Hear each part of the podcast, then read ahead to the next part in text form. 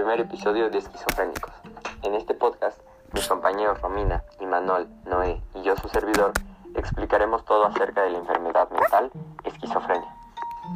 En este daremos a conocer nuestras hipótesis, información fundamental y nuestros objetivos tanto generales como particulares.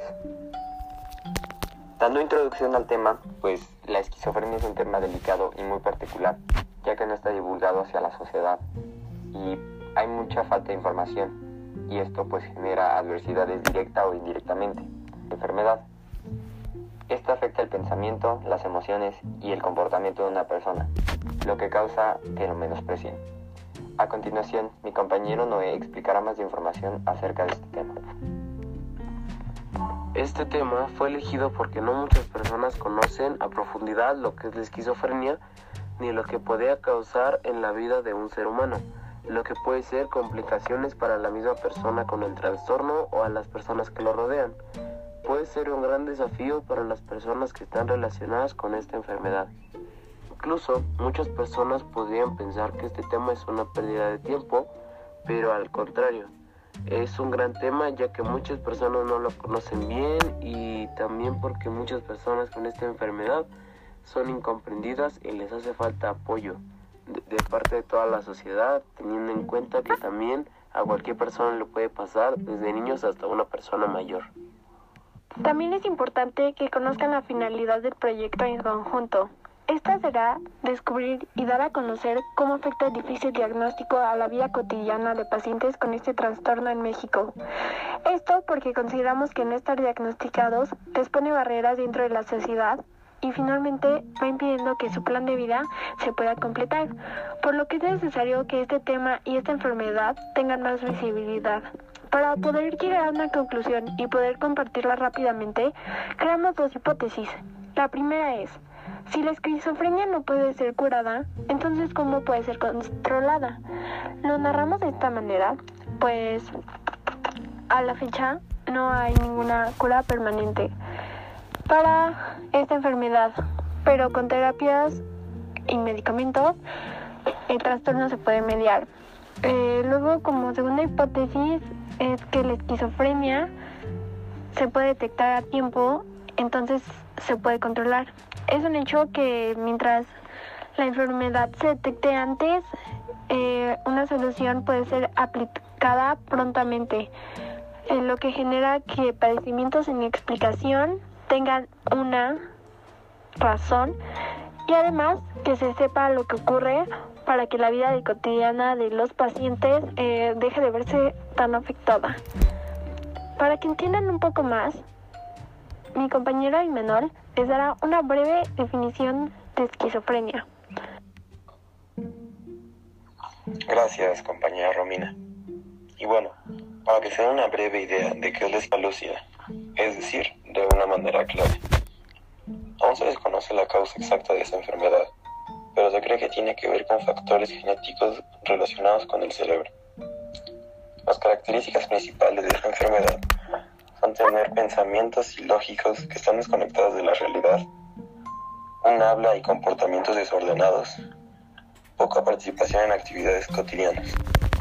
También muestran mucha dificultad de concentrarse y no suelen tener buena memoria. Les explique cuáles son los objetivos de nuestra investigación. Antecedente 1.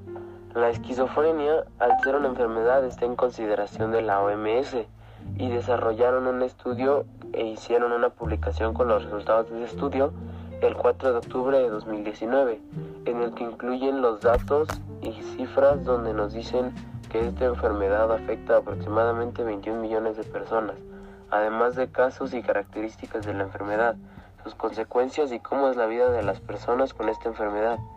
Estos datos y cifras junto con la propia eh, respuesta de la OMS, las causas, los servicios a una persona con este trastorno y sus tratamientos e incluso más información pueden ser encontrados en la página oficial de la OMS que es who.int.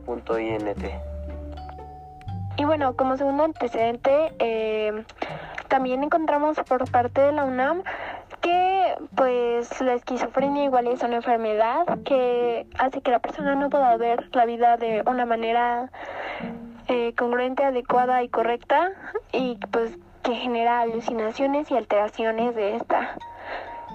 Más centrados en cuanto al diagnóstico de este trastorno, eh, es muy complicado lograr diagnosticarlo, pues se toman en cuenta todos los aspectos de la vida de un posible paciente y pues lleva mucho tiempo porque se tiene que analizar rutina, entorno en el que se vive, eh, antecedentes genéticos y mil cosas más que llevan muchos em, procesos para llegar a una conclusión.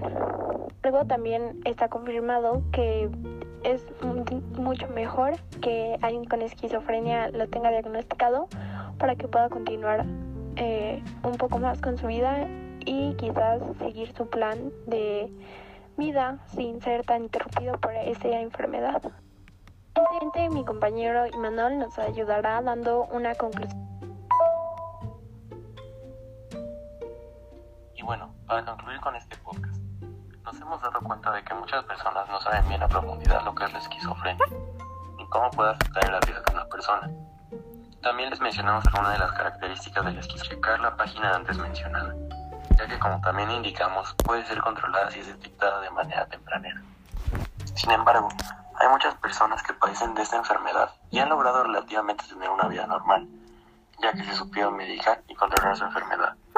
Nuestro propósito era informarlos y que tuvieran una información más amplia acerca de esta enfermedad. Muchas gracias por todo, nos despedimos y eso fue el podcast de los esquizofrénicos.